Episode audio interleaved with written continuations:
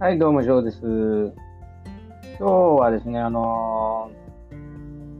ー、日本に帰ってきてね、すごくね、あのー、勝てないなって思ったことですね。えー、もうちょっとね、話そうかなと思うんですけど、あの、自分がアメリカにいた頃、それは何の話かというとですね、あの中国人のグローバルさっていうところですかね。正直、正直中国人だけに限らないんですけど、日本にいる外国人が非常にすごいって思っちゃうんですよね。うん、それはまあ、あの、アメリカにいる外国人もすごいんですけど、うん、なぜか私はね、本当実体験でね、まあ、英語が全く話せない状態でアメリカに渡ってから、行ってからもね、やっぱりその、英語の上達が遅かった、あ英語の上達っていうかスピーキング、リスニングというところでは上達が遅かったんですよね。うん、だからその、海外に行って行っててね、あの、そのネイティブに近い、えー、その英語を喋るっていうことがね、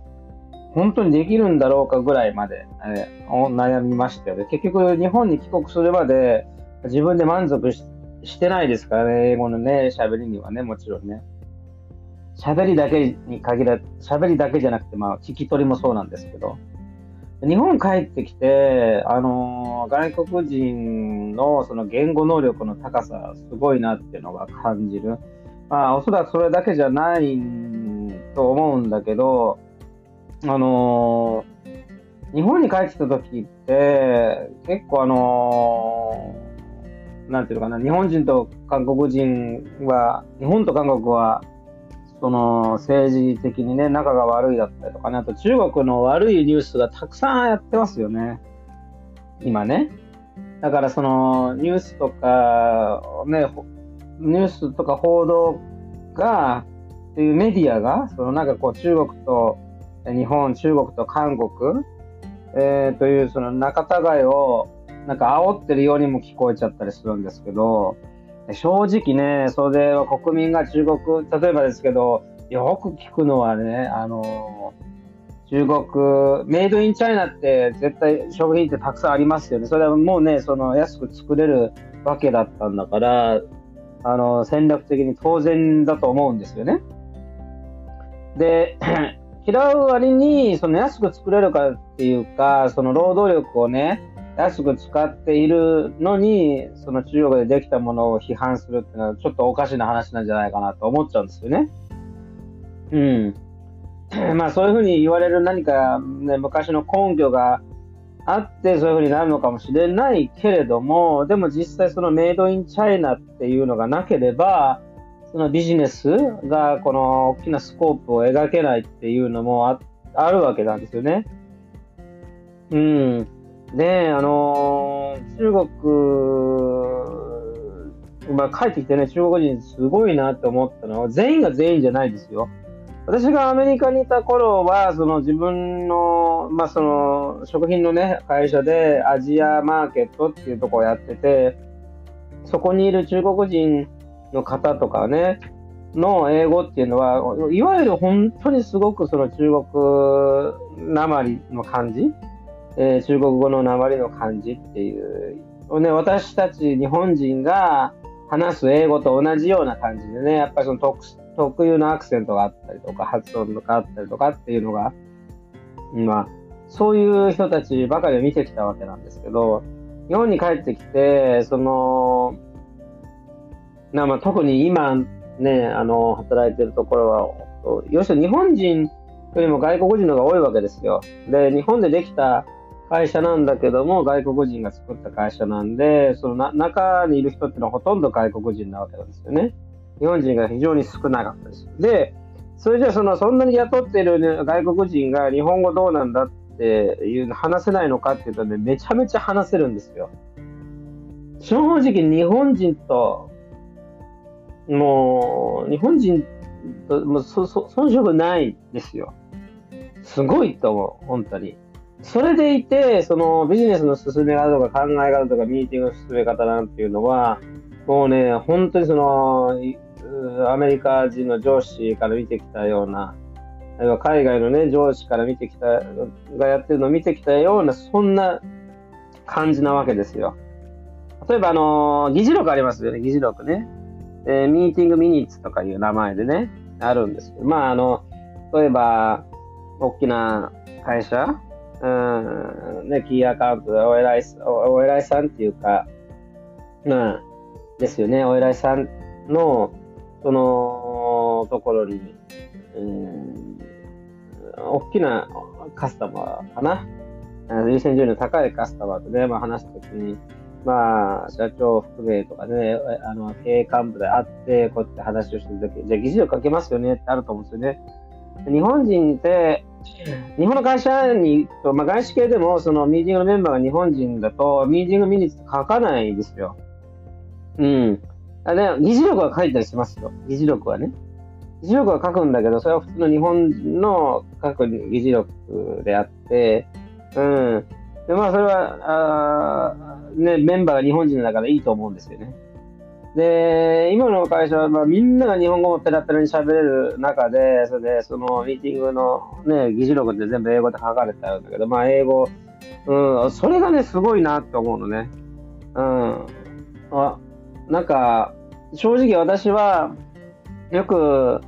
なんていうのかな、あの、日本の国民がね、中国人が好きじゃないみたいな、あの、言動をね、こう示して、の根拠はっていうところいろいろと言うけど、私はね、すべてにおいて中国が勝っちゃってると思ってるんですよ。うん。まず、まあ、人口で圧倒的に勝ってるわけなんで、まあ、消費力っていうのは、あと購買力は、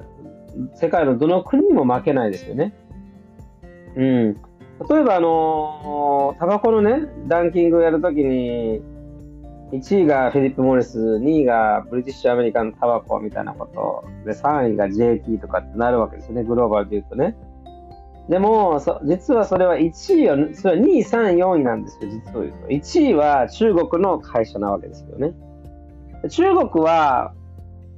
あの、ランキングに入れちゃうと絶対1位なんですよ。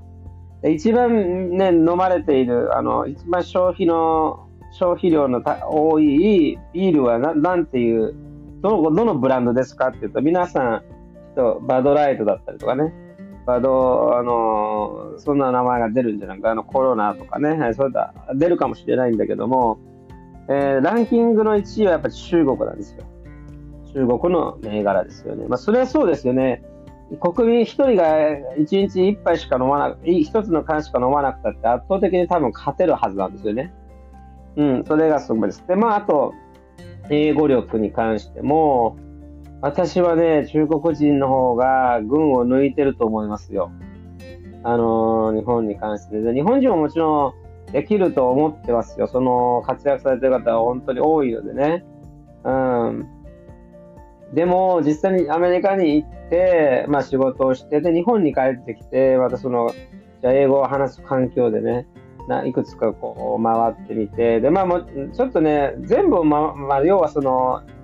大きな外資系の企業には入っていないんで、そういったところで働まあ、活躍されてる方もやっぱ素晴らしいと思うんですよ。うん。でも私が少なくとも回ってきたところでは、みんな英語を喋るものの、それは英語が話せるってだけであって、そのミーティングの回し方だったりとか、ビジネスの時の、まあ、考え方っていうところがですね、やっぱり日本から離れてないんですよね。うん。今の会社はね、その、IT の業界なんだけれども、その、ミーティングをやるときのファシリテイトのね、仕方だったりとか、あと、一つ一つの会議の進め方もね、無駄がない。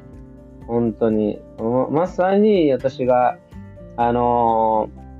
アメリカやイギリスの上司のやつ見てきたね、そんなミーティングにそっくりですよ。日本ってね、だらだらだらだら長くやるんですよ。うん、それはね、変わらないかったですね、結局ね。あれは、でも言ってね、その、今の会社のその上司も中国人もね、若いんですよ、やっぱり。絶対40手前だと思いますよ。それは COO も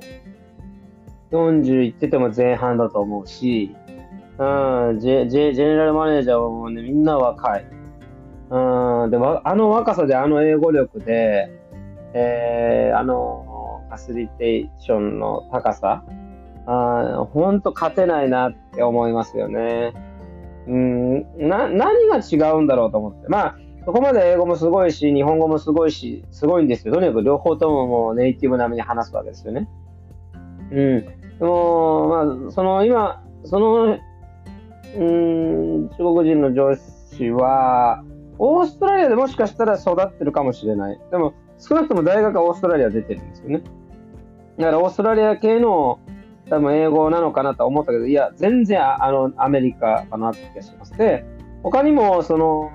アメリカ人の、えー、エンジニアとかいっぱいいるんですよ。世界各国のアフリカ、え、そうですね、その中東とか、えっ、ー、と、東アジアっていうのかな、中、ん？東アジアっていうのは、東南アジアだから、中央アジアとかかな。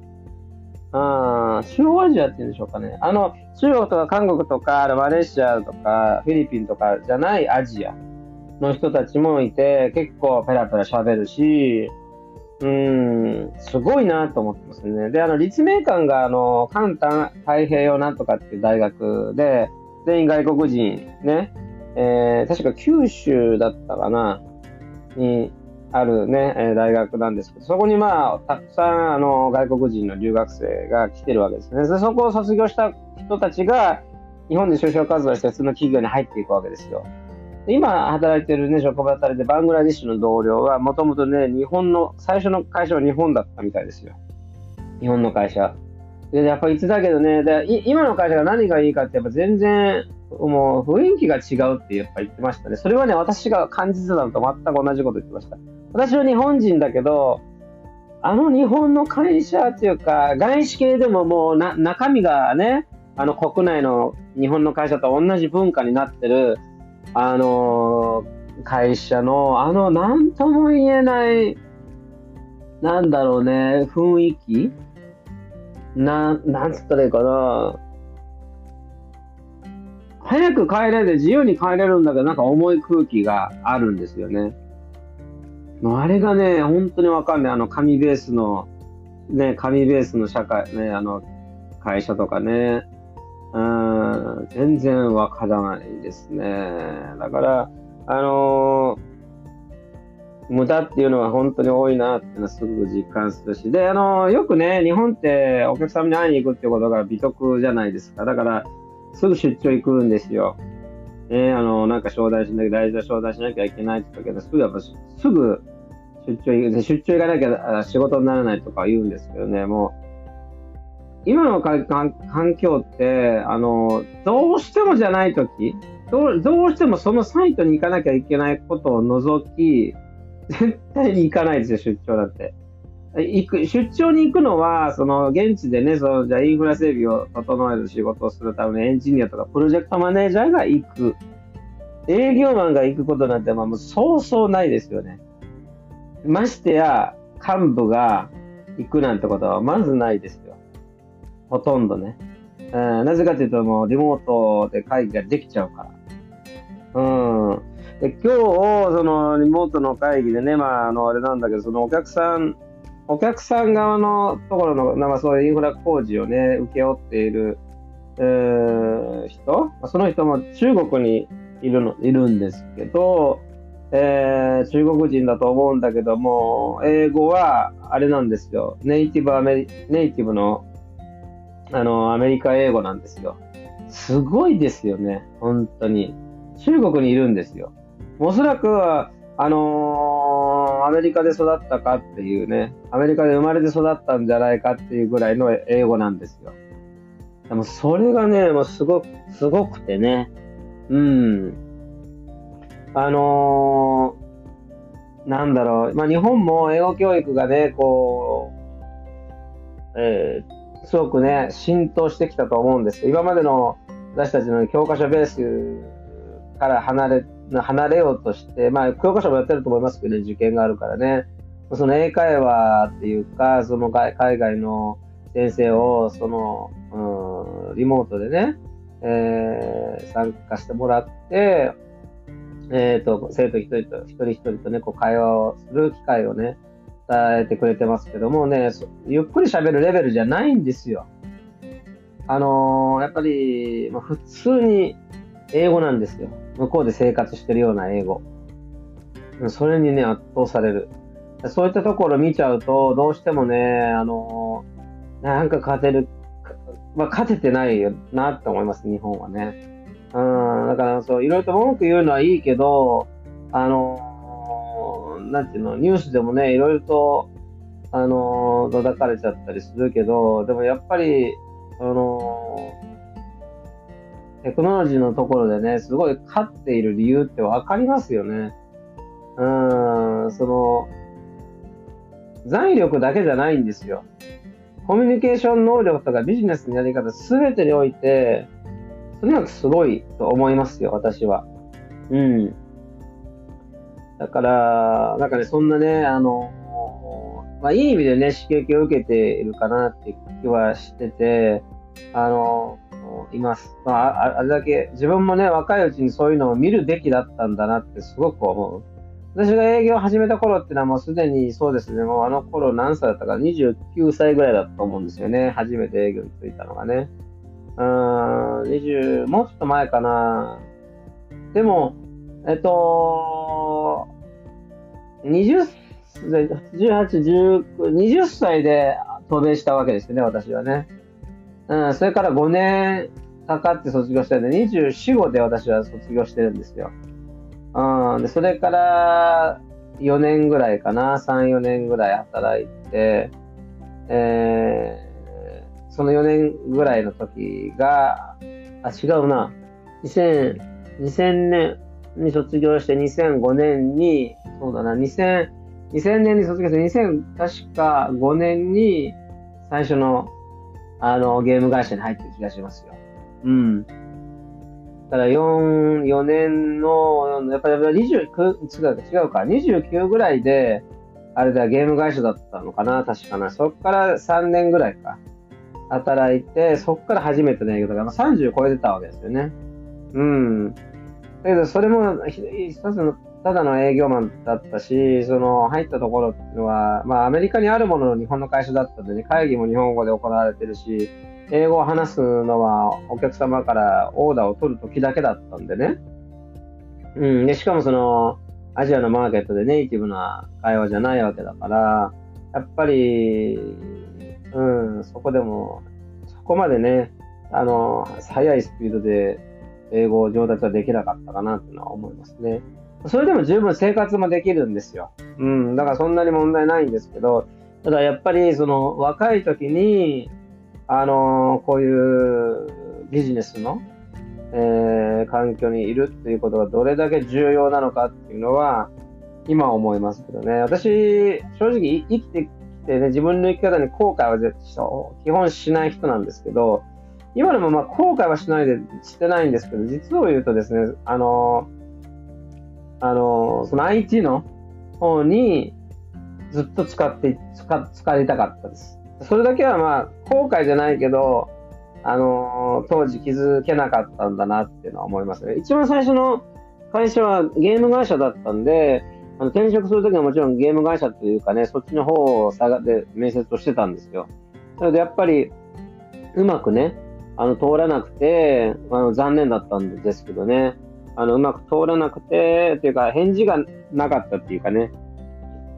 なんか、あれなんですよね、面接って、向こうの都合、今の状況っていうのがあって、その、すぐ欲しい人だったらすぐ連絡来たりもするんだろうけど、その、受ける会社にとってはね、あの会社がこう、うまく、あの、まあ、ヘルシーな状態じゃないときね、会社がね。うん、そういった時ってのは、なんかこう、安定しないですよね、雇用もね。あの、雇用のプロセスも安定しないですよ。そんな時だったかなと思ってね。その時に、あの、営業のお話をくれたのが食品だったんで、どっぷり食品に使ったんですけど、うん、でもやっぱり、時間がすごい経っても古い業界だったかなっていう気はしますね。うん、それはその商品を作るプロセスとかそういうことではなくて、日本で作られてる、例えば、チークのお菓子とかってすごい進んでると思いますよ。そういうところはね、世界の中で比べてもね、ダントツで進んでると思うんですけど、そうじゃなくて人々の考えが、考え方がやっぱ古いですよね。うん。だから、まあそういったところでね、やっぱり、あのでも食品はね、海外のなんか駐在の人じゃないですけど、そういった人と話しても、やっぱりちょっと、うん、あのー、あれかな。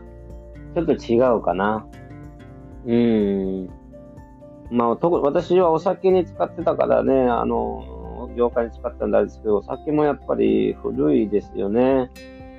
お酒って最先端になかなかなれないですよね。どうしてもね。あ、あ、例えば、あの、なんていうかな。イノベーションが、それはあるかもしれないんだけども、やっぱ作る工程で、どうしても昔ながらのやり方を変えるわけにもいかない業界なのかなって気もするしね。うん、それは思ったりします。まあ、ビールとか、まあそういった RTD っていうカテゴリーではなんいろんなイノベーションあると思うんですけど、でも、例えばウイスキーだったりね、長く、ワインだったりね、長くこう寝かせるものって、そのイノベーションっても難しいかなって気もするんですよね。うん、やっぱり、まあ、そういう意味でね、とにかくね、あの、中国人のね、あの、ビジネスの優れた才能、うん、これはいつか勝てる日が来るのかどうかわかんないですけど、勝つには、やっぱりもう、あの常識をね、えー、完全に変えた方がいいと思っています。うん、そんな日が来るのを楽しみにしています。じゃあ。